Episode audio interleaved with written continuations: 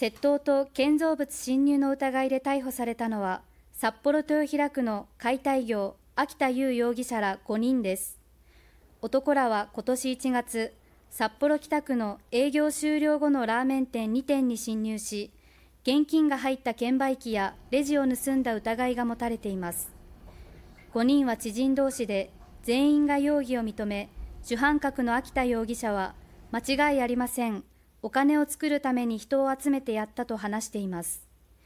秋田容疑者は仲間とともに札幌市内のスーパーマーケットなどでも現金を盗んだ罪などで逮捕・起訴されていました。